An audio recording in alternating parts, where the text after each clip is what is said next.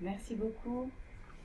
Merci à tous d'être venus ce soir. Excusez-nous pour ces quelques petites minutes de retard de, rodage. Je suis très heureuse de vous accueillir euh, ce soir, euh, un peu plus d'une semaine après l'ouverture de l'exposition Viviane Mayer au musée du Luxembourg. Une exposition qu'on a longuement préparée, en particulier Anne et son équipe, euh, qu'on est heureux de voir enfin ouvrir et, et, dont on peut dire que déjà elle rencontre euh, son public, puisque vous êtes nombreux aussi à être, à être venus la voir et, ça, ça, nous réjouit énormément. Euh, je voulais vraiment remercier euh, Anne Morin, la commissaire de l'exposition, qui est venue d'Espagne euh, exprès pour vous parler ce soir, vous présenter l'exposition, son propos, son, son, montage, enfin tout ce qui a prévalu à ce, ce grand projet scientifique. Euh, voilà, Anne est la directrice de Dicorama Photographie qui est basée à Madrid. Euh, J'espère qu'on va pas avoir ce problème trop souvent. Euh, voilà, c'est une, organisation qui, s'occupe de développer, de créer, d'accompagner, de, de produire de très nombreux projets culturels autour de la photographie. Euh, et euh, Anne me disait en particulier qu'elle va bientôt ouvrir une exposition sur une autre grande photographe, euh, Margaret Watkins, autre grande photographe du XXe siècle. L'exposition ouvrira ses portes le 12 octobre à Budapest. Donc si vous avez l'occasion de la voir, venez continuer cette exploration des grandes photographes du XXe siècle. Voilà, je lui laisse la parole sans plus tarder et je la remercie encore. Merci. Mesdames, messieurs, bonsoir. Je ne sais pas si le problème provient de mon micro. Marie, je vais peut-être prendre le vôtre. Pardon. Merci. Oui, c'est peut-être mieux, euh, Bonsoir et merci d'être là ce soir pour assister donc à la première conférence de présentation euh, de l'exposition de Viviane Mayer qui se tient donc au musée du Luxembourg. Alors, qui a fait ses devoirs? Dans la salle Je voudrais bien savoir combien de personnes ont vu l'exposition pour savoir de quelle manière on va orienter. Alors, bon. Ben, c'est pas bien. ben, c'est pas bien du tout. Bon, en tout cas, euh, je vais vous accompagner dans ce, dans ce voyage au centre de la Terre. Alors, euh, nous avons à peu près une heure ensemble à survoler les grandes facettes de l'œuvre de Vivienne Naguère. Simplement vous annoncer les, prochaines, les prochains événements organisés donc, par le musée du Luxembourg euh, en particulier, euh, le 30 septembre, il y aura la projection du film ici même au musée du Luxembourg de Finding Vivienne Mayer, à la recherche de Vivienne Mayer, qui est un documentaire qui était fait en 2013. Je vous le conseille vivement parce que euh, il nous éclaire beaucoup sur, sur qui était Vivienne Mayer, ce grand mystère. Le 14 octobre prochain se tiendra ici même aussi une rencontre avec Gaël Joss, qui a écrit ce livre sublimissime euh, une femme en contre-jour, euh, donc qui sera en conversation avec euh, Manon Frappa, son éditrice. le 18 novembre, une conférence intitulée Chicago et son architecture, qui sera menée par Claude Massu, qui est historien de, de l'architecture à l'université. Vous verrez de quelle manière Viviane Mayer aborde toutes ces questions de l'architecture qui sont vraiment fantastiques et très intéressantes. Elle les aborde comme des grandes machines optiques c'est vraiment euh, fascinant de voir comment elle photographie ces, architectures. 25 novembre, le jour de la Sainte Catherine, une conférence qui promet d'être aussi fascinante euh, de la part de d'Arnaud Classe et euh, qui a été mon professeur à l'école d'art d'ailleurs, qui est photographe et théoricien de la photographie, qui abordera la dimension de la cruauté dans l'œuvre de Viviane Mayer. On parle très souvent d'une œuvre humaniste, mais pas seulement visiblement, euh, il y a un double fond euh, que Arnaud Classe va, euh, aborder. alors, la présentation de ce soir, je la présente bien entendu depuis cet aspect du commissariat, si vous voulez. quelle a été cette grande expédition que j'ai pu effectuer au, cœur de l'œuvre de Vivienne Mayer?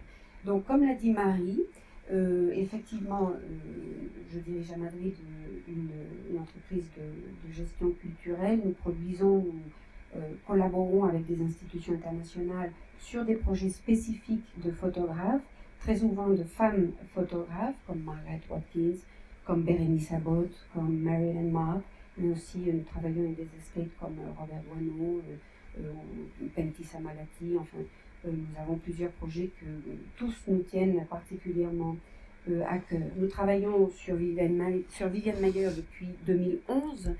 nous, avons probablement participé, si vous voulez, à cette espèce de grand phénomène qui est plus, plus puissant qu'une tornade et qui a survolé le, le, monde entier depuis les premières expositions que nous avons pu réaliser. Alors, simplement en termes de trajectoire, pour que vous sachiez, donc à partir de 2011, nous avons commencé à travailler sur euh, les archives de Vivienne Maillet. Il y avait à cette époque encore beaucoup de questions légales à régler, qui a fait que d'une certaine manière, nous n'avons pas eu accès à l'ensemble des archives, comme ça a été le cas pour cette exposition au musée du Luxembourg. Euh, lorsque euh, la RMN, que je tiens à remercier d'ailleurs, qui a été un support extraordinaire dans cette aventure et qui nous a permis réellement d'avoir les outils nécessaires euh, pour explorer pendant ces trois ans les 120 000 images, les 300 films, les 5000 vintage, et puis toute une sédimentation d'objets absolument éclectiques et incroyables qui nous, qui nous informaient vraiment de qui était Vivienne Meyer. Et d'ailleurs, un petit clin d'œil à cette figure très parisienne du, euh, du, chiffonnier, parce que Vivienne Mayer, il y a quand même cette dimension-là chez elle, euh, eh bien, la nous a permis réellement de, nous immerger dans cette, dans cette, disons, dans, cette archive. Simplement pour que vous ayez un aperçu de, des expositions que nous avons faites. elles sont toutes importantes parce que toutes ces institutions vous voyez qu'on a commencé en Espagne, euh, à, Valladolid en 2013, on est allé au Japon en tour, hein, on est allé au Brésil, on est allé en Corée, on est allé au Chili, en Suède, etc. Donc toutes ces expositions, elles ont été importantes parce qu'elles nous ont toutes amenés vers le Luxembourg. Euh, il y a une institution qui était très très importante, c'est la Fondation Canal à Madrid, avec qui on collabore très souvent parce que finalement à chaque exposition qu'on a pu effectuer, eh bien, euh, on était encore plus près d'une compréhension de l'œuvre. Donc il y avait un travail. L'œuvre de Vivienne Meyer, c'est un, un, œuvre euh, qui se déploie, qui est apparu en 2009 euh, comme une espèce de petit rhizome qui a traversé euh, le temps et qui est maintenant une arborescence sublimissime. et, et l'exposition du musée du Luxembourg est vraiment une radiographie de la complexité du langage. Ça n'est pas qu'une simple street photographer, c'est quelqu'un qui a abordé différents langages qui a été nourri de tout un tas d'influences culturelles, des expositions, des salles de cinéma comme ici par exemple. Euh, c'était quelqu'un de féru de théâtre euh, qui, qui, avait vraiment une, soif et une curiosité en termes de création, si vous voulez. Donc, simplement pour que vous voyez un petit peu comment nous, nous sommes arrivés à ce seuil de cette exposition du musée du Luxembourg. Alors, on a un petit problème de vidéo. Euh, pas de vidéo ce soir. Bon, euh, les, les, fichiers sont peut-être trop lourds, euh, je ne sais pas ce qui se passe, mais simplement, la petite vidéo qu'on ne peut pas voir, et donc que je viens de passer, annonçait les premières minutes du documentaire qui va être projeté la semaine prochaine. Et ces premières minutes, elles nous racontent le Capharnaüm que vous avez là, sous les yeux, que j'ai pu voir, qui est cette sédimentation d'informations, d'objets, de petits papiers, de lettres, euh, de cartes postales, euh, de tout un tas de choses finalement qui euh, nous rapprochent effectivement de cette, de cette figure dont j'étais en train de, de parler il y, a, il y, a, quelques instants. Alors, je voudrais lire un petit texte quand même pour que vous compreniez bien cette dimension de Vivienne Mayer en tant que collectrice et en tant que collectionneuse, qui s'applique à la fois à sa manière de photographier, c'est-à-dire qu'elle prendra des photos comme, une comme une collectionneuse euh, et comme quelqu'un qui euh, rencontre des objets trouvés euh, et, et, se les approprie. Mais non seulement cela, mais vous voyez aussi de quelle manière elle ne s'est jamais défait finalement de tout ce tissu qui, nourrissait aussi cette espèce de, de relation au monde probablement très complexe. Alors, si on revient à Paris en 1867, je voudrais juste lire un tout petit texte qui me semblait tout à fait euh, emblématique euh, du personnage. Dans le Paris Guide, qui a été euh, publié à l'occasion de l'exposition universelle de Paris en 1867, il y a une, introduction de, Victor Hugo Mais il y a un petit article qui a été écrit par Edmond Texier sur les petites industries. Alors là, je cite quand même le livre sublime euh, du chiffonnier de Paris d'Antoine Compagnon, publié aux éditions Gallimard, qui fait une exhaustive investigation sur la figure du, chiffonnier.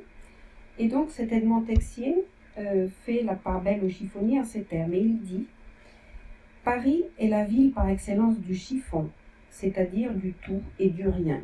Peu de choses perdues dans la journée et qui se retrouvent la nuit au bout du crochet. Le chiffonnier est essentiellement éclectique. Il ramasse tout ce qui s'offre chiffon, papier, savate, vieux gants, verres et vitres, jouets brisés, tessons de bouteilles. Ce qui est dans sa hotte, il ne s'en inquiète pas. C'est le trieur que cela regarde. Le trieur, ainsi que son nom l'indique, est chargé du classement de tous ces détritus il met de l'ordre dans ce, chaos, d'ordures. Il sépare le bon grain de l'ivraie. Si Viviane Maillère était la chiffonnière, j'étais son trieur. Et j'ai regardé. Et j'ai regardé tout ce que j'ai pu voir dans les archives à Chicago, dans la donation qui a été faite à l'université de, Chicago, qui recèle près de 10 000 objets euh, allant effectivement de ce que, j'ai dit, depuis les brosses à dents jusqu'aux dents de lait des enfants, euh, jusqu'à 2500 euh, pellicules qui n'avaient jamais été développées, de, tous ces petits papiers, de toutes euh, ces, coupures de journaux qu'elle a pu faire. Vous avez là, par exemple, euh, des choses très très intéressantes. cette boîte de films qui est là, qui est dans l'exposition d'ailleurs, où elle a noté tous les contenus des films qu'elle pouvait faire en français d'ailleurs. là, il s'agit d'un comment d'un funéral, je ne sais pas comment on dit ça, un enterrement. il s'agit d'un enterrement auquel elle a assisté, de ce fameux millionnaire qu'elle nomme sur, la, sur cette boîte. Et le fameux millionnaire en question, c'est probablement quelqu'un qu'on a un petit peu aidé à mourir parce qu'il était connu pour faire des malversations. Donc elle était vraiment dans un rapport à l'actualité euh, des faits de société, de ces choses-là. Elle était vraiment inscrite dans son temps. De la même manière, ces coupures de presse euh, qu'elle faisait étaient d'une façon aussi pour cette femme qui était l'invisible de, de, la société américaine des années 60-70, quelqu'un qui n'appartenait pas à ce rêve américain qui laissait quand même euh, en dehors de cette société beaucoup de laissés pour compte, beaucoup de gens en marge, et eh bien finalement, euh, elle était au cœur de ces intrigues euh, quotidiennes. Petit clin d'œil sympathique ici. Customer very particular. effectivement, je pense que quand elle, laissait ses bobines, là vous avez plusieurs enveloppes de, de, laboratoire, quand elle laissait ses, euh, bobines à développer, la couleur en particulier, eh bien, elle donnait des informations très très précises, et si ça n'allait pas, euh, visiblement, elle, n'hésitait pas à revenir et, et, à en faire un petit scandale. Enfin, donc tous ces documents que vous voyez là, par exemple, regardez son, son agenda de 1989, aucun document ne recèle aucune interprétation de ces images, aucune, euh, aucun regard, aucune analyse en tout cas euh, sur, euh, sur ces images. Simplement, elle dit à certains moments bonnes images, bon travail, mais c'est tout. Elle ne, elle ne s'avance pas plus, si vous voulez, dans une analyse. Donc c'est assez intuitif quand même chez elle. Alors là, j'ai trouvé des choses sublimissimes. Tous ces livres, qui sont des références quand même photographiques incontestables, il y a Bérénice Abbott, Thomas Strauss, Comment est-ce possible que Viviane Maillère euh, soit en, possession de ces livres Thomas Strauss, c'est quand même assez incroyable que dans les années 80, je veux dire, il n'était pas si connu que ça, et bien Viviane, avait, euh, avait un livre. D'ailleurs, je le lui ai dit, il est tombé des nues, il, peut bien. Vous voyez qu'il y a aussi des anthologies de, l'histoire de la photographie. Euh, bon, comme je l'ai dit, c'est quelqu'un qui fréquentait quand même pas mal les expositions et euh, qui était euh, assez au fait de cela. Elle a vu l'exposition The Family of Men en 1955 au MoMA à New York. Donc elle connaissait évidemment la photographie française, puisque dans cette exposition, il y avait Sabine Weiss, il y avait euh, Robert Doisneau, il y avait Brassailles, il y avait Cartier-Bresson, etc. Et je pense que il y avait quand même quelque chose d'inconscient dans cette assimilation de cette culture française et euh, c'est un peu la raison pour laquelle, lorsque donc, la RNL nous a proposé de faire ce projet, il fallait, je pense, insister euh, sur cette, euh, cette dimension-là. En filigrane, on retrouve quand même beaucoup de références aussi à Eugène Adjet, au cinéma Bresson, à la poésie, de, au texte de Pérec. enfin, ils, sont tous là, si vous voulez, même Merleau-Ponty, etc., etc. Mais bon, je continue donc dans notre amalgame. et j'en arrive, si vous voulez, à cette, cette dimension de la biographie qui est fondamentale. À la question qu'est-ce qui fait la spécificité euh, de l'histoire de Viviane Mayer et pourquoi elle, elle, est aussi parlante, si vous voulez, elle est aussi singulière? C'est qu'il y a trois phases il y a trois facettes dans cette, euh, dans cette histoire inédite. La première, c'est qu'on a un, personnage euh, profondément mystérieux, une anonyme, une invisible, qui tout d'un coup devient une star internationale en moins de dix ans. C'est quand même assez incroyable.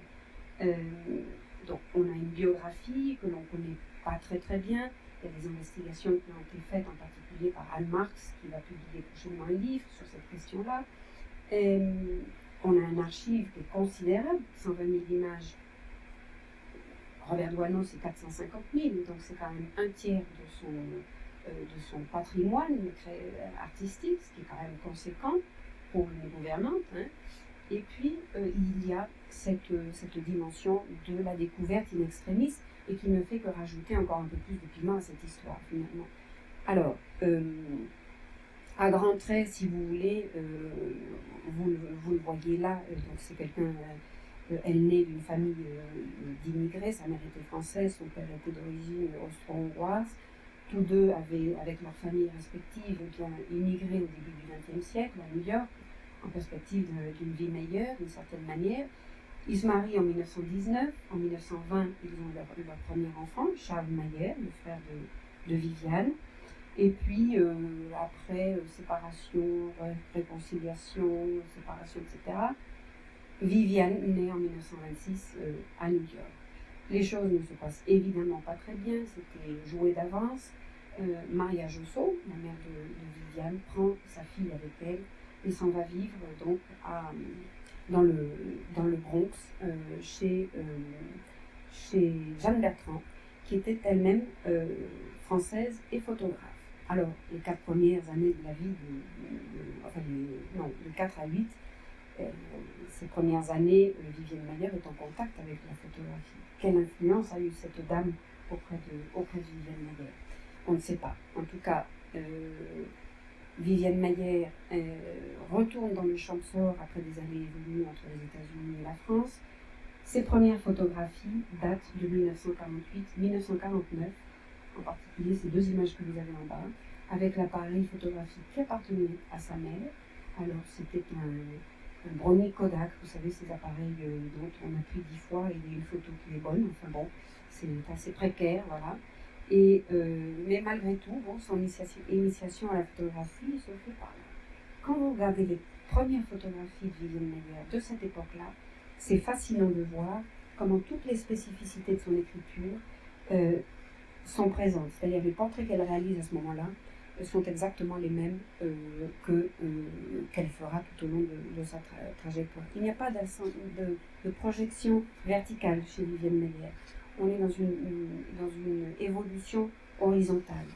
Euh, ça, je vous le raconterai quand on abordera le cœur même de l'exposition. 1951, elle s'installe à New York jusqu'à 1956. Euh, 56, elle part s'installer à, euh, à Chicago, dans cette fameuse famille des Gainsbourg. Elle y passera 11 ans. C'est probablement la période la plus euh, la plus heureuse de sa vie et qui aura une influence immédiate sur euh, le langage photographique de Viviane Meyer.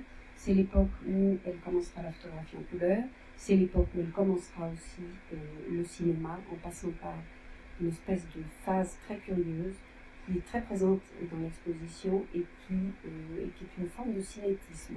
Ça, je, vous le raconterai quand on arrivera à ce, moment-là de, ma présentation. Simplement vous dire aussi qu'à certains moments, si vous avez des questions, je suis ravie que vous interveniez et que je ne sois pas inscrite dans un monologue euh, soporifique. Alors, on aborde maintenant le cœur de l'exposition après avoir vu euh, ces milliers d'objets, ces milliers de photographies. Euh, qu'il fallait vraiment regarder avec une certaine insistance parce que il ne s'agissait pas de rentrer dans son archive et d'en ressortir immédiatement. Il fallait s'y installer, s'y installer pendant des heures et regarder. Et à force de regarder, il y avait quelque chose qui allait céder. Et c'est comme si elle, d'une certaine manière, toutes ces clés qui, qui, a priori, enfin, ce monde très, très complexe de son langage, finalement, eh bien, il fallait euh, l'adopter, il fallait le domestiquer. Et euh, j'ai pu comprendre et voir beaucoup de choses qui, euh, je pense, sont assez bien reflétées dans l'exposition. Il y a quelque chose de fascinant quand même, c'est que entre le début des années 50 et à peu près la fin des années 80, ces dernières photos datent de 1994, il y a un processus d'épuisement qui est en train de se faire épuisement du réel, épuisement de la narration, épuisement du langage. Et ça, euh, je vous invite à lire le texte de Deleuze qui suit le quad de, de Beckett, et c'est exactement ça. On rentre dans l'exposition par cette dimension qui est évidemment la plus, euh, la plus étonnante et la plus riche probablement aussi, c'est celle des autoportraits et des autoreprésentations.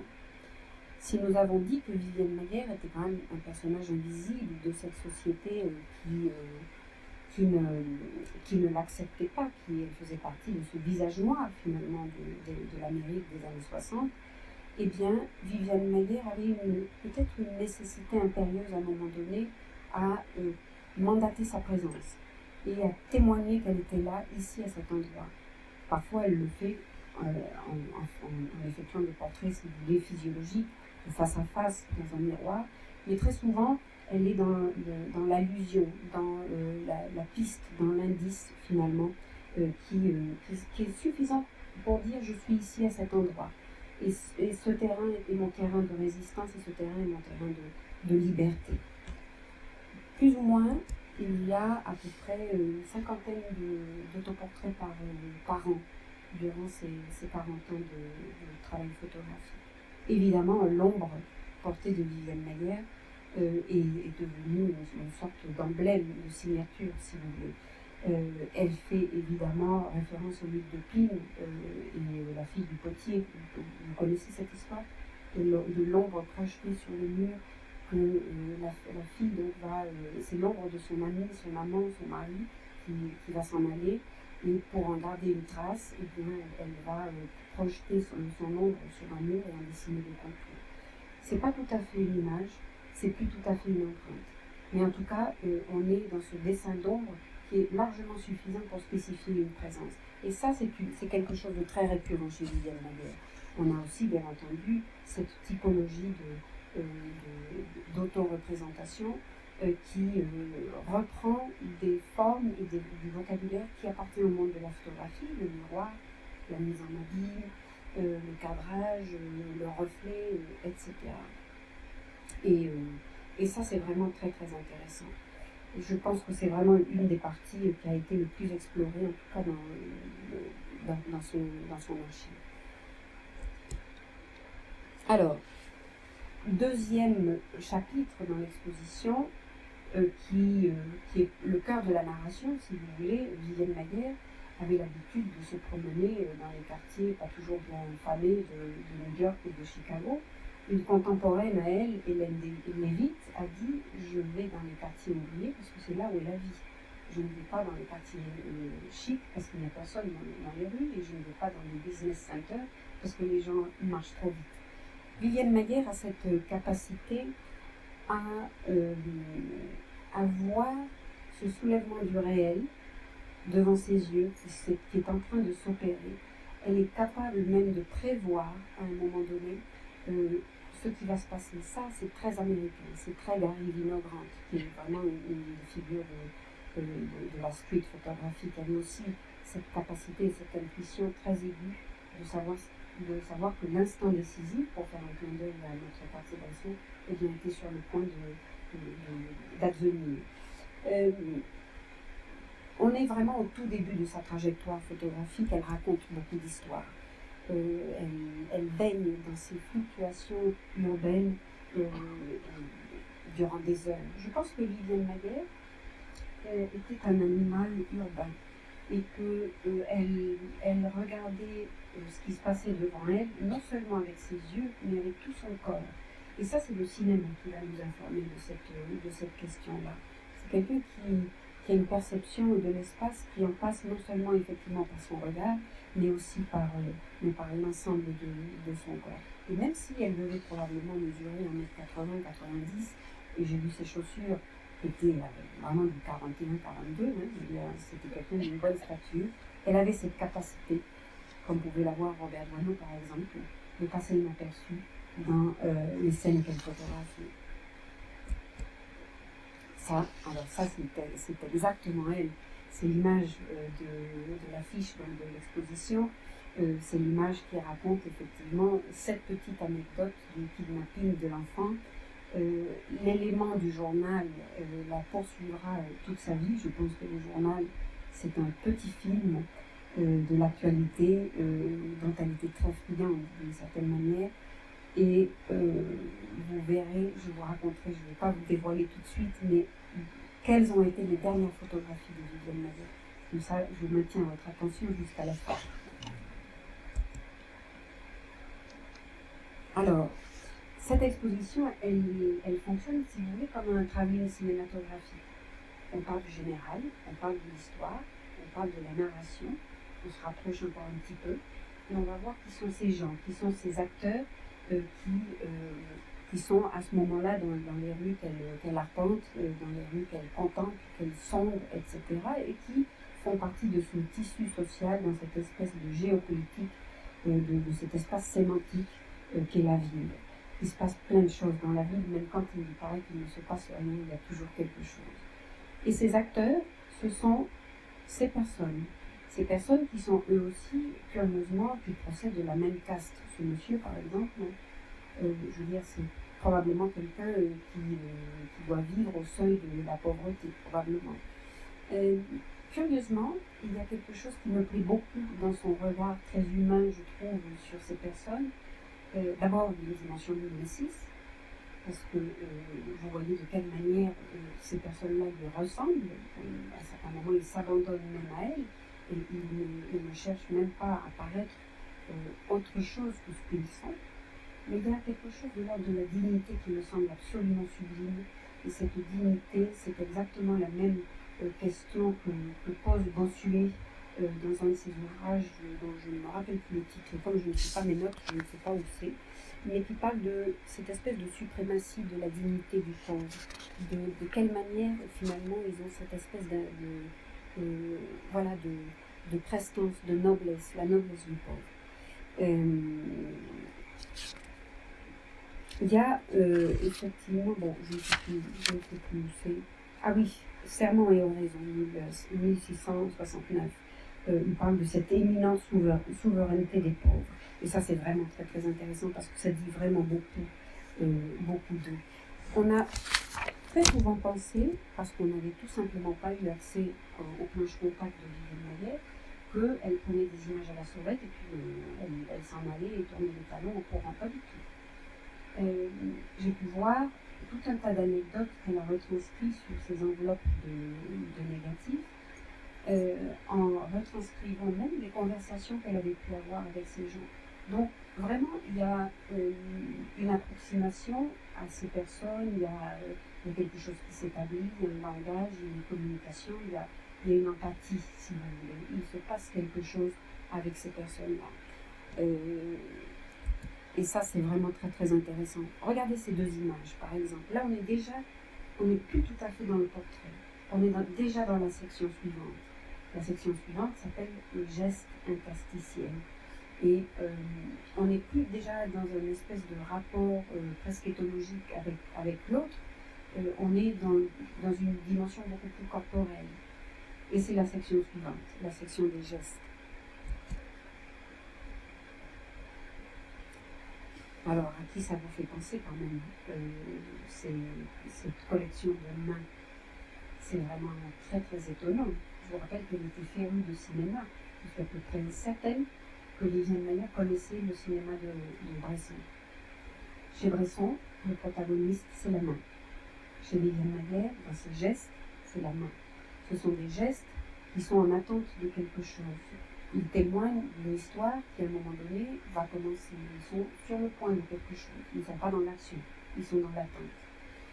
Deleuze a dit une chose vraiment très intéressante sur le, cinéma de Bresson et je pense qu'il s'applique à, celui, aux séquences photographiques de Viviane Meyer. Il a dit le, euh, le cinéma est un cinéma fragmenté. Seule la main est capable de réunir ces fragments entre eux. La main. Et, effectivement, chez Bresson, la main est, même en dehors de toute narration, dira, euh, dira Suzanne Sontag. Donc cette gestuelle euh, est quand même très intéressant et ça c'est nouveau. C'est quelque chose qu'on avait euh, jusque-là jamais vu. Mais vous voyez de quelle manière finalement on est en train de progresser vers quelque chose et, vers, vers un détail finalement. Cette, ces deux images sont sublimissimes. Je trouve qu'elles témoignent vraiment de l'acuité de, de Viviane Mayer à justement prévoir cette fraction de seconde. Non seulement cela, mais il me semble ici qu'on est en train déjà d'aborder quelque chose qui parle du cinéma. Et euh, dans cette idée de simultanéité, qui est, déjà là présente, entre ces deux dames qui sont en train de faire presque le même geste, c'est quelque chose qui, va apparaître un tout petit peu plus loin euh, dans, euh, dans l'exposition et, et, un tout petit peu plus loin dans le temps aussi. Donc déjà, vous voyez de quelle manière elle est elle est très attentive à ce qui se passe. Elle, est tellement attentive qu'elle est presque même capable de dire, enfin de voir ce qui va, ce qui va arriver la fraction de seconde plus tard. Ça c'est, voilà, ça c'est vraiment l'exemple d'une bonne photographie, comme l'aurait dit euh, Gary Vinogrand. Pour Gary Vinogrand, grand photographe américain euh, de la New Document, l'exposition en MoMA, euh, de la street photographie, disait, eh bien une bonne photographie, c'est lorsque le contenu déborde la forme. Et là, on est juste à cet endroit-là c'est vraiment, ça se joue à, un iota, si vous voulez. Alors, je ne sais pas, est-ce que là ça va fonctionner? Non, non. Bon, malheureusement, euh, il s'agit là d'un petit film. Non, je ne crois pas que ça fonctionne. Bon, ça, euh, il va falloir aller voir l'exposition. Il n'y a pas de détour possible. Euh, on parlait de cinéma, mais il s'agit là d'un tout petit film en Super 8, donc Viviane Mayer commence le Super 8 en 63-64, au même moment que la photographie en couleur. Elle est chez les Gainsbourg et euh, le maître mot, c'est le jeu. C'est le ludique, c'est le déconstruire, c'est s'amuser, c'est renverser les spécificités d'un langage et en faire autre chose. Et donc, euh, bon, dans ce film que nous ne voyons pas, mais qu'il est très difficile de décrire, on voit de quelle manière elle est très attentive aux chorégraphies urbaines à ce qui se passe et elle a vraiment un œil euh, pour que ces acteurs, qui sont des acteurs à leur insu, finalement, ils fassent exactement ce qu'elle elle, pense qu'il va se passer. Et il y a des chorégraphies absolument somptueuses avec euh, vraiment la dimension du, moment opportun. Bon, je, on ne peut pas le voir, ça n'est pas grave. Vous le verrez dans l'exposition.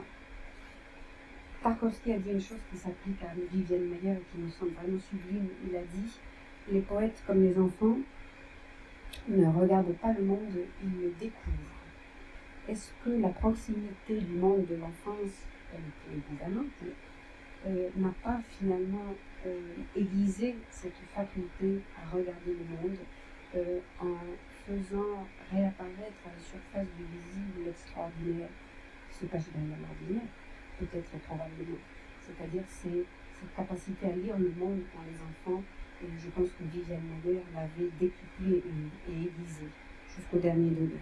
Alors, elle, elle, elle prenait ses petits-enfants qu'elle gardait, bien entendu, très souvent, euh, pour ses, pour ses modèles. Euh, mais ce qui est intéressant, ce qui me semble fascinant, c'est que elle emprunte au monde de l'enfance toute une typologie de mouvements qui va enrichir son, son langage. Et ça, c'est très intéressant. Ça, il faut lire euh, euh, Virilio et l'esthétique de la disparition. On parle de la technologie. Comment on tourne sur soi-même pour, pour échapper à soi-même. Qu'est-ce que la ritournelle On n'en a, pas parlé, mais la ritournelle, cette petite musique des territoires, c'est une manière d'approprier, de domestiquer un espace. Les enfants, lorsqu'ils sont enfermés dans, dans un espace noir, pour une raison ou pour une autre, ils vont commencer à se mettre à chanter. Et quand ils commencent à se mettre à chanter, ils vont commencer à répéter. Et le, fait de répéter euh, et de revenir et de scander finalement cette petite chanson va leur permettre de ne plus avoir peur. Viviane manière, quand elle retourne sur ces thématiques, elle fait la même chose finalement. Elle, est en train de, domestiquer un espace, une thématique. Et elle arrive vraiment à des degrés euh, extrêmes. Et ça, c'est le monde de l'enfance. Regardez cette image à droite, qui est une image qu'elle a prise à Digne le 11 août 1959. Dernier voyage en France d'ailleurs. Parce que là, déjà, il n'y a pas quelque chose qui, est en train de, de s'immiscer dans la temporalité dans la déclinaison du même, dans la simultanéité. On dirait presque qu'il s'agit de la même petite fille déclinée de trois manières différentes. Et ça, c'est vraiment très intéressant parce qu'elle est en train de s'approprier justement toute cette dimension de l'enfance avec laquelle elle va, elle va jouer et va commencer à faire du cinéma.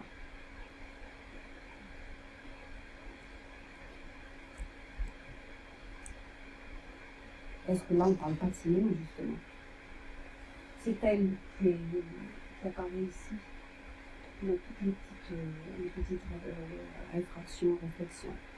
Euh, là, il s'agit vraiment de, de, cette dimension de l'étincelle qui est en train d'inclure en elle-même l'étincelle. C'était comment Walter Benjamin a parlé, parlait de l'image photographique en tant qu'étincelle. Deleuze en parlait comme une détonation. Dans la détonation, il y a l'idée de la fragmentation, de la répétition, le circulaire. Donc là, on est déjà en train d'induire cette idée de la temporalité dans ces jeux cinétiques qui appartiennent effectivement à cette époque de Gainsbourg.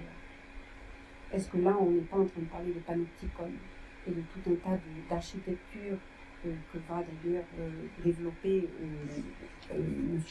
Massillon, votre professeur d'architecture, qui va faire une conférence sur les architectures de Chicago. Euh, moi, ces images, ça m'avait, beaucoup rappelé euh, des séries américaines, en particulier euh, celle du prisonnier, vous vous rappelez, et qui était d'ailleurs projetée sur les, télévisions en, 1958-60. Donc, William Mayer les a vus, mais il y a, cette espèce de forme très inquiétante entre le film, les, les, prisons, les espaces de, de surveillance, et qui sont pourtant tellement cinétiques aussi ces jeux, bien entendu, de fragmentation, de répétition, euh, qui, sont, euh, qui sont propres aussi à ce moment-là. Euh, et toutes ces images ne font que finalement lui permettre de s'approcher encore un tout petit peu plus du monde du cinéma. Bon, là, il faut imaginer. Ça ne marche pas. Simplement, bon, là, pareil, il y a une petite installation dans l'exposition qui est très intéressante parce qu'elle nous permet d'étirer la temporalité du cinéma. Elle commence à jouer avec les enfants, avec euh, tout un tas de jeux optiques très, très sympathiques et qui me rappelle beaucoup euh, Jacques-Henri Lartigue. Jacques-Henri Lartigue, euh, il avait, quand il avait 7 ans, il, était, il avait tout à fait conscience que le temps passait et que le, bonheur aussi, euh, il fallait garder des traces du bonheur, eh bien, euh, il était obnubilé en fait par ça, et euh, il s'était inventé ce qu'il a appelé le piège à œil. Et le piège à œil, c'était ses premières photographies sans appareil. Alors, ce qu'il faisait, mais ça n'a pas, vraiment bien marché, ça, l'a plongé dans une dépression. Il écarquillait les yeux très très grands, il les fermait, ce qui était un processus typiquement photographique il faisait ses photos euh, comme ça. Et évidemment, il s'est rendu compte qu'il ne gardait plus rien, ne gardait rien en mémoire de, ce qui se passait devant ses yeux. Et c'est ainsi que son père lui a offert son premier appareil photographique à l'âge de 8 ans. Et chez Viviane Mayer, on retrouve ça aussi, cette dimension du jeu, euh, du jeu optique, donc qui l'amène euh, aussi à, réellement se plonger dans la dimension du cinéma. Alors, la photographie couleur, elle l'aborde à peu près à la même époque, bien qu'elle ait fait quand même euh, des tentatives en 56-57, comme ces images-là. Mais ce qui me semblait intéressant de voir dans cette planche contact, c'est de quelle manière finalement elle pouvait mettre en scène des objets, par exemple, et euh, commencer euh, non pas à tricher avec le réel, mais en tout cas à jouer avec. Et ça, on verra de quelle manière elle fera aussi des mises en scène à la fin de, à la fin de sa vie, comme pour, pour essayer peut-être probablement de rebondir ailleurs, puisque je pense qu'elle avait, elle avait épuisé, elle avait tout vu en fait, d'une certaine manière. Mais elle aborde la couleur par ses spécificités, en particulier la dimension de la musicalité, me semble-t-il, très attirée par le rouge en particulier. si je peux dire d'une certaine manière que il me semble qu'elle a abouti quelque chose au-delà du possible, euh, qu'elle a épuisé tous les possibles dans la photographie en noir et blanc. Il me semble que la couleur, elle avait encore beaucoup de choses à, expérimenter, euh, mais qu'on ne peut peut-être pas être bon partout. Euh, voilà, il, me semblait en tout cas qu'il y avait d'autres choses à, à, explorer de ce côté-là. Vous voyez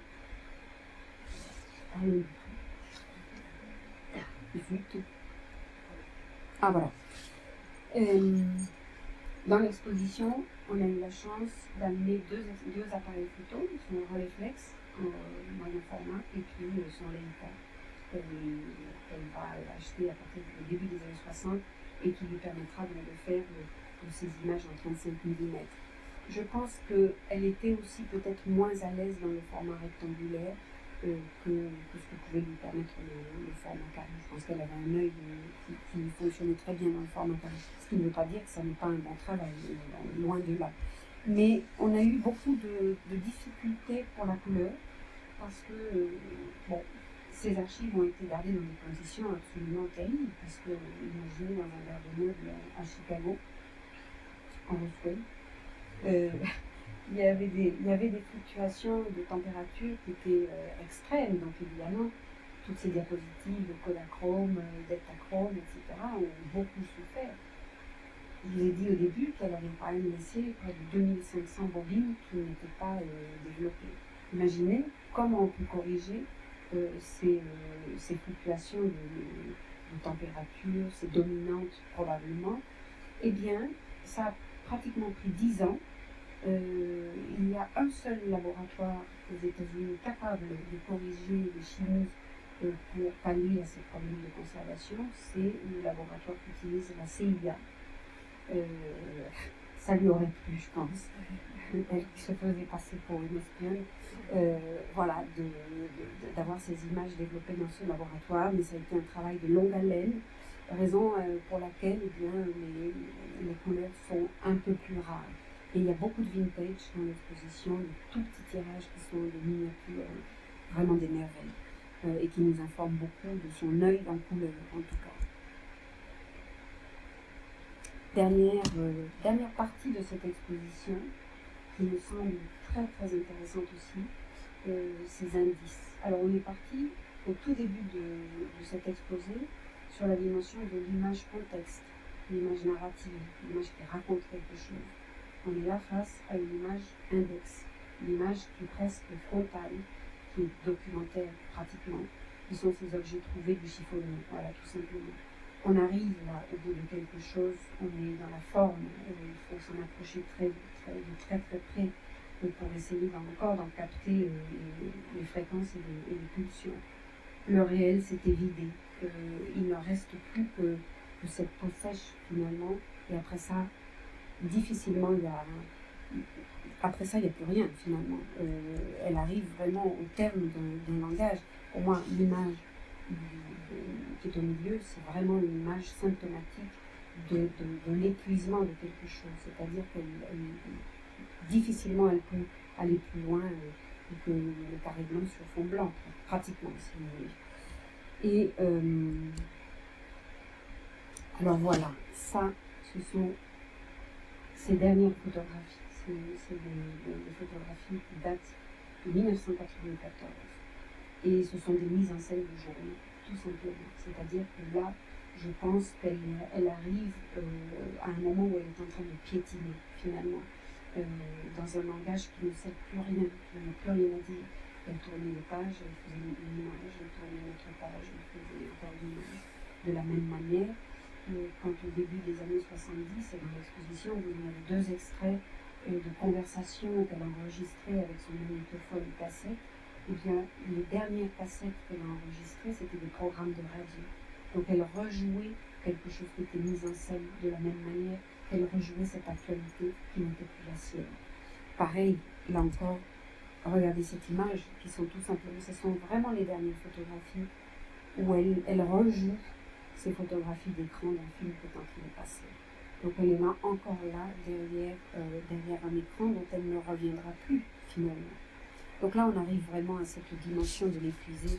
Et je voulais juste, euh, on est sur le point de terminer, mais je voulais juste lire ce petit texte donc, de Deleuze euh, sur l'idée de, de l'épuisement qui arrive après le texte de Samuel Beckett, Quad et autres pièces pour la télévision, écrit entre 75 et 82. Deleuze dit Quand on dit j'ai fait l'image, c'est que cette fois-ci c'est fini. Il n'y a plus de possible. La seule incertitude qui nous fasse continuer, c'est que même les peintres, même les musiciens, ne sont jamais sûrs d'avoir réussi à faire l'image. Il y a donc quatre façons d'épuiser le possible. Former une série exhaustive de choses. Tarir les flux de la voix. Exténuer les potentialités de l'espace. Dissiper la puissance de l'image. L'épuiser, c'est l'exhaustif, c'est le tarir, c'est l'exténuer et c'est le dissiper. Parce que nous n'avons pas là la définition de Viviane Maillère en fin de vie. Il me semble en tout cas que euh, au terme de, de, cette abstraction, si vous voulez, il n'y avait plus rien à dire. Et elle se retire finalement, et c'est ce qu'elle fait. Elle, cesse de, photographier et, euh, et, elle termine sa vie euh, dans un degré de pauvreté et de misère absolument abominable. Et elle a été, euh, ses trois enfants Gainsbourg, qui ont été pour laquelle elle a été leur deuxième mère, et bien ce sont eux qui vont finalement s'occuper d'elle et, la reconduire dans un, dans un espace de vie décent, disons, parce qu'elle elle, elle partait vraiment à la dérive.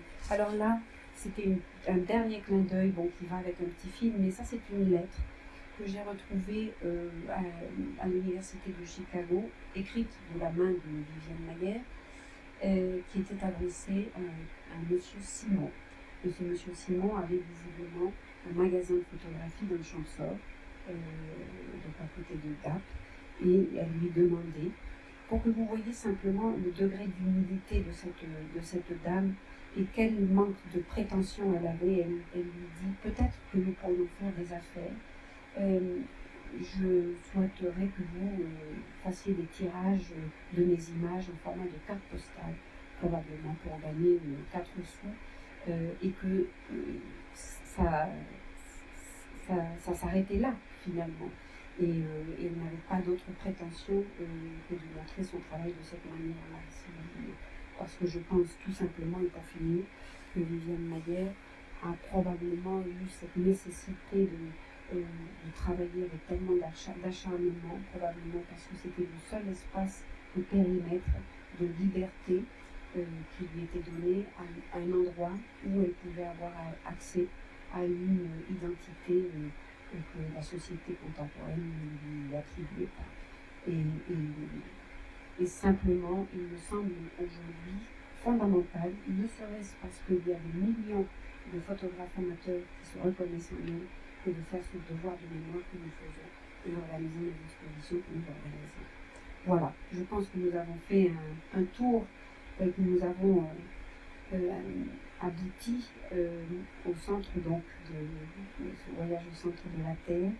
Il y a tellement d'autres choses à dire. L'exposition euh, raconte euh, probablement de manière plus subtile ce que je viens de dire, mais il me semblait que il fallait en tout cas vous donner quelques pistes pour accéder à ce monde si riche et complexe. Voilà. Avec plaisir. S'il y a des questions, peut-être euh, je serais ravie.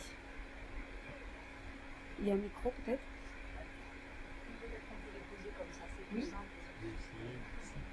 J'ai été très impressionné par les trois livres que vous avez montrés au début. Oui. Et par deux fois, vous avez cité Lino Grande pour l'art, et dans l'émission sur France Culture, vous laissez entendre qu'elle s'est peut-être confrontée, découvert les photos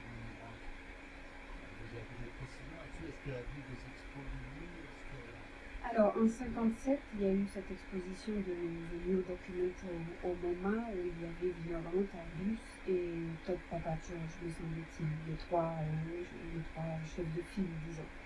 Euh, alors, nous n'avons pas évidemment la certitude qu'elle ait vu ces expositions, mais en tout cas, euh, bon, je pense qu'elle elle devait probablement connaître une.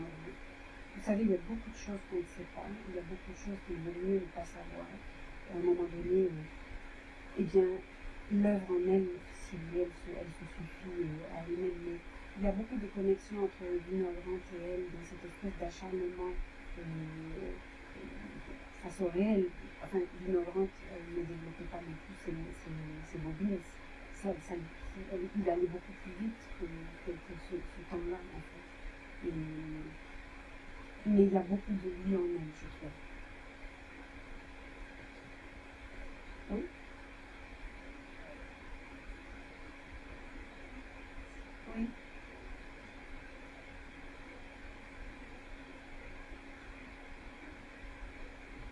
Alors, elle devait être en fait. euh, de- oui, bien sûr. Il y a une photo, il y a une photo de, de, de Tony Curtis dans l'exposition, euh, qui, est une photographie qu'elle a prise sur un tournage dans la rue. hein, euh, euh, elle, devait être au fait de, de ce genre de choses. Vous savez, dans ses livres, il y avait aussi, euh, elle, aimait aussi la culture populaire. Par exemple, elle, elle lisait euh, les biographies de Judy Garland, de, de Bette Davis, euh, elle adorait Simone Signoret, par exemple. Euh, enfin, euh, il y avait quand même un, terreau euh, très populaire de, de culture. Et effectivement, le cinéma était un endroit euh, où elle allait euh, enfin, de manière euh, récurrente toutes les semaines. Euh, C'était quelqu'un qui consommait beaucoup euh, de, spectacles, euh, de films, les enregistrait aussi. Je pense qu'elle elle devait, euh, elle devait savoir ce qui se passait dans sa vie. Vous aviez une question Oui, mais finalement, elle doit être un peu stupide la mienne, parce que je voulais, me, enfin, je me demandais si elle avait rencontré euh, des artistes, exemple. Mais c'est pas trop. On ne sait pas grand-chose, non. Euh, on sait les expositions qu'elle a pu voir, etc. Ça, euh, enfin, dans ses archives incroyables, il y a tous les tickets de, de cinéma, de, de la- l'Art Institute, elle devait passer sa vie, enfin. euh, mais non, il n'y a pas de témoignage. En fait, il n'y a pas de traces, si vous voulez. Euh, ce n'est que des reconstitutions à partir des, informations qu'elle a laissées euh, dans ses photographies, en fait, dans ses films. On sait qu'elle a vu l'exposition de Family of Men parce qu'elle a fait un portrait Dali qui est en train de, de- de descendre les marches du moment. Euh, et que si vous regardez les planches contact de ces images, elle était dans les salles du moment. Mais bon, voilà, on, n'en sait pas plus si vous voulez. Euh, mais bon, c'est quelqu'un qui, effectivement, pour avoir un livre de Thomas Strauss, il faut quand même le faire. Et je me demandais, euh, là, du coup, vous avez une, une lettre euh, d'elle. Oui. Euh, et moi, j'ai vu assez peu d'écrits de sa part. Vous disiez qu'elle enregistrait aussi des, des choses avec son magnétophone. Qu'est-ce que ça, ça dit Pas forcément de, euh, de sa pratique artistique, mais d'elle en tant que personne, parce qu'effectivement, elle est très mystérieuse. Elle est, on voit que son nom, on la voit que, que dans à la dérobée. Je suis très de qui en tant que femme. Alors, dans l'exposition, il y a deux extraits de bande-son qui euh, vont vous dire clairement qui elle était. Il y en a une, la première qui est dans la section des portraits, qui est une conversation avec une dame euh, âgée qu'elle va, euh, à, laquelle elle va rendre visite dans un hospice, qui était la grand-mère de Inge. Inge, c'était une petite fille dont elle s'était occupée.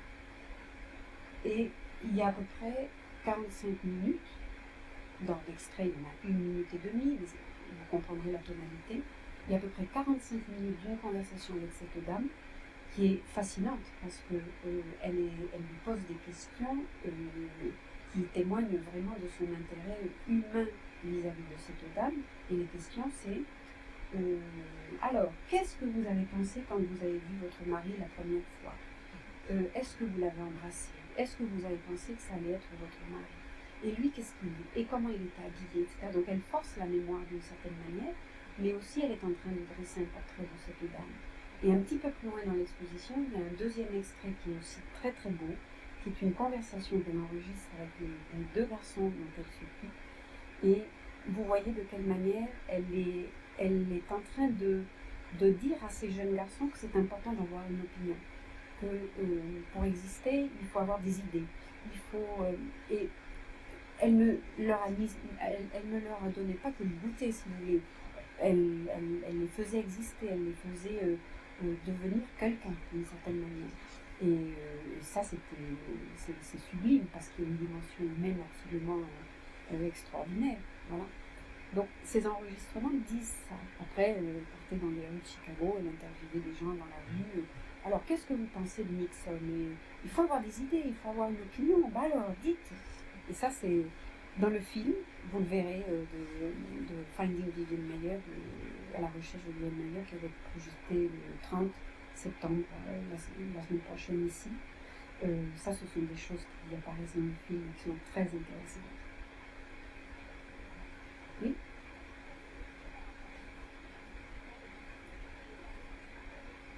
Oui?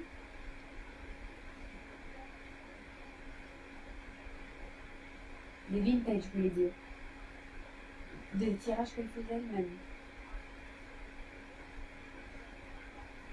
Non.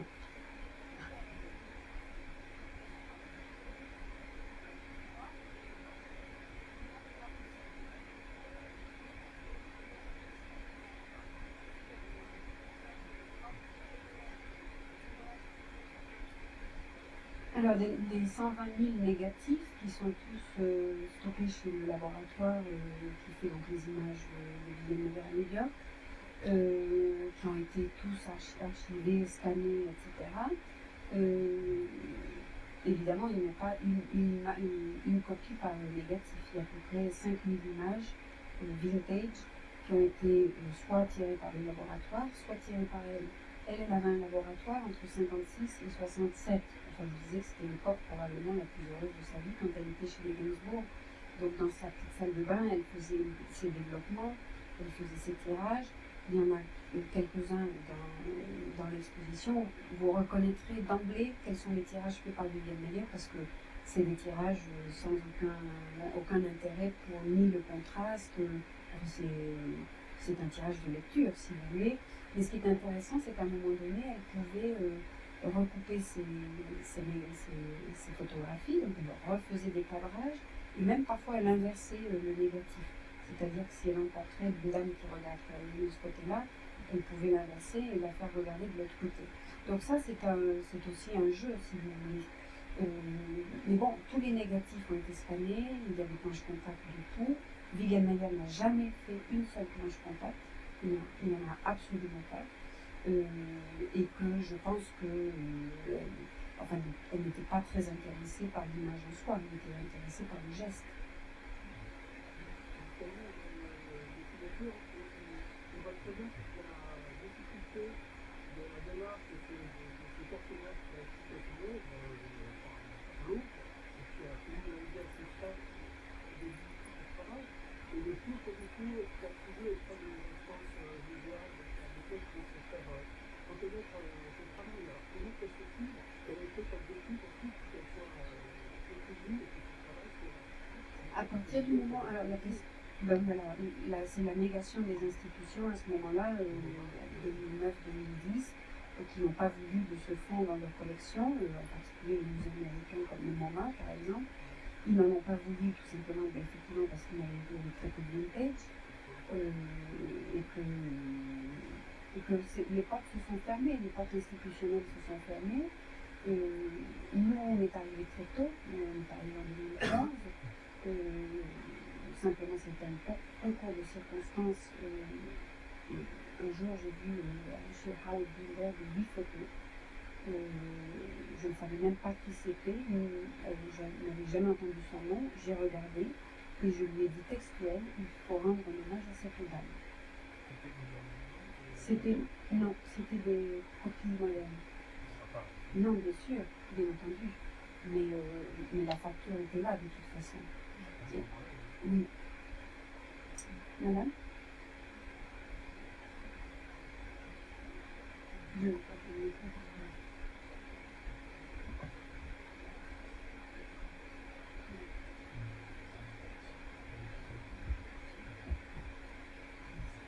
Et Dans, dans le film qu'on a pu voir en France en 2013, on a insisté sur le rapport euh, possiblement euh, contradictoire qu'on avait avec les enfants comme Gabriel.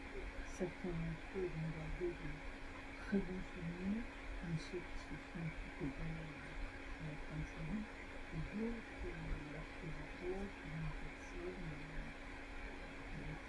méchante. Est-ce le film a évolué un peu sur euh, cet aspect, cette sensibilité, est-ce qu'il a été effectivement vraiment vraiment important Bon, alors sur la dimension euh, de, euh, très privée, en fait, euh, qui apparaît dans le film, qui moi ne me fascine pas beaucoup, en fait.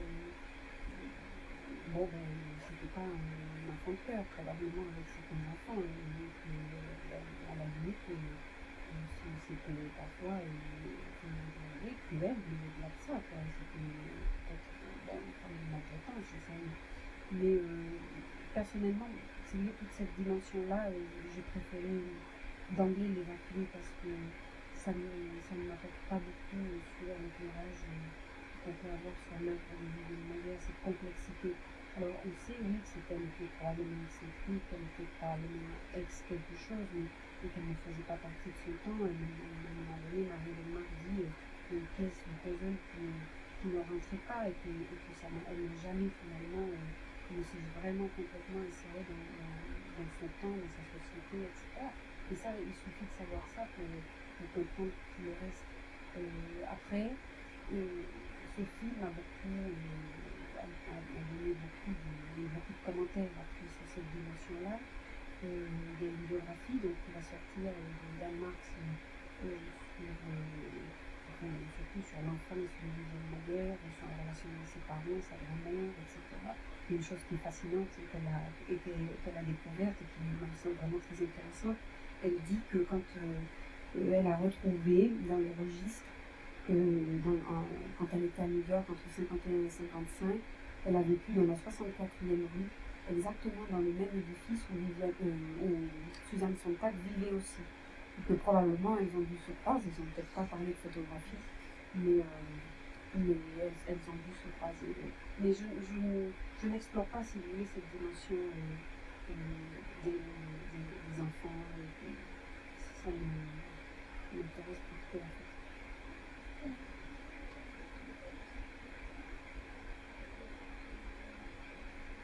C'est des photos d'époque, oui, de de- au moment où les. quoi. Oui.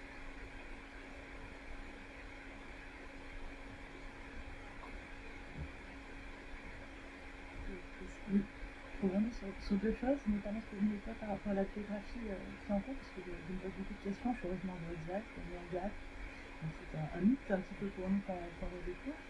Et, euh, et moi je travaille en cinéma en production, donc euh, il y a une vraie histoire qui, qui- qui est très intéressante, et notamment sur, les témoins et ce qu'il a relie avec de. Vous avez parlé de Jeanne Bertrand, qui est originaire justement de Exact, et qui a apparemment été quand même vraiment son soutien euh, dans euh, l'introduction en tant que, femme artiste euh, à l'époque. Oui. Euh, donc c'était un petit peu pour avoir ça. Et puis après l'autre parallèle, c'était euh, les influences. Et je sais que euh, nous dans les Hautes-Alpes, on a eu des tournages dans mon petit village qui a marqué énormément parce qu'il a fait longtemps de repérage dans Monsieur Bresson, qui a épousé euh, euh, donc, euh, au hasard d'Alcazar. Oui. Et donc je sais que c'est dans les années 50. Euh, elle est revenue en 59 et je, je, j'ai travaillé longtemps, même à l'Aude en production exécutive. Il y a très très peu de long métrage. Lorsqu'il y a un tournage qui arrive, tout le monde le sait. Oui. Euh, donc je- j'imagine que justement cette interaction, peut-être, euh, la question est-ce que justement ça a été fouillé aussi par rapport à ses liens, à ses racines? Euh, Parce qu'on l'a dit française, mais en fait, euh, c'est très isolé. L'Alsace a une histoire très particulière avec Barcelonnette et les migrants qui ont bougé au Mexique et les autres qui sont partis à New York. Oui. Donc voilà, il y a, a- y a aussi cette dimension-là. Avec les premiers témoignages, ma question aussi était il y a des témoins vivants qui ont euh, déclaré avoir été pris en photo par elle. Oui. Est-ce que vous avez infos Alors oui, euh, j'ai eu récemment une conversation téléphonique avec un monsieur qui, qui vit à Gap Euh, et justement, en 59, euh, quand elle est rentrée de son tour du monde, elle est restée quelque temps dans les parages, je pense que ça devait être à Bac, effectivement. Il me disait que enfin, c'était une dame très énergique et qui euh, euh, rameutait un peu les enfants du quartier, les emmenait euh, faire, des, euh, prendre, euh, faire des photos d'eux, si vous voulez, dans- après des heures de marche éprouvantes pour les pauvres gosses, bon, et qu'il s'en rappelle un peu comme ça, comme que une espèce de chef-thème, quoi. Et, et oui, il y a encore quelques, il y a encore quelques témoignages. Bon, mais là encore, euh, c'est vrai que ça éclaire d'une certaine manière sur cette personnalité très complexe. Euh, bon, c'est assez, c'est effectivement assez limité, mais euh, sur son dernier voyage en, en 59, simplement pour, ouvrir une parenthèse que je n'ai pas ouverte pendant la, conférence, lorsqu'elle fait son tour du monde, euh, qui l'amènera euh, au Tibet, au Yémen, en Chine, euh, etc. Elle prend six mois à faire le tour du monde euh, avant de revenir s'inscrire encore dans la famille Gainsbourg. J'avais été frappée, euh, et bien que j'ai regardé et re-regardé, encore regardé toutes ces images, euh, il y en qu'elle a fait pendant ces six mois, et bien j'en suis arrivée à la conclusion que lorsque Viviane Mayer euh, n'était pas chez elle, elle n'avait pas cette même attitude à prévoir et à anticiper. Elle n'avait pas cette même acuité. C'est-à-dire que quand elle fait des photos, euh, en France, oui, parce qu'il y en a quelques-unes dans l'exposition, on sent bien qu'elle elle sait, sait ce, qui, est en train de, se passer devant elle. Et mais quand elle est en Chine, quand elle est au Yémen, enfin, elle, est vraiment dans la tentative et elle n'y arrive pas. Elle essaye, elle fait, elle recommence. Mais ça, elle, elle, n'arrive pas à ce même point de, finesse que dans. Donc c'était quelqu'un euh, qui était très au fait de sa propre et qui n'était pas capable de transposer ces mêmes euh, perceptions, cette même acuité dans une culture qui n'était pas la sienne. Quand Vincent pouvait le faire, il avait cette souplesse, elle ne l'avait pas.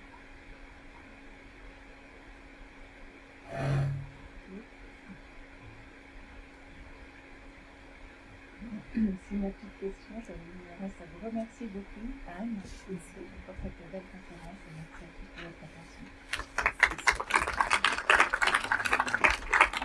Ah, et, et ceux qui n'ont pas fait leur devoir, euh, vous allez jusqu'au au 16 janvier, alors euh, quand même. Oui, ah, voilà. Voilà une dernière image de quelque chose qui a disparu, Ah faite par Viviane. Merci.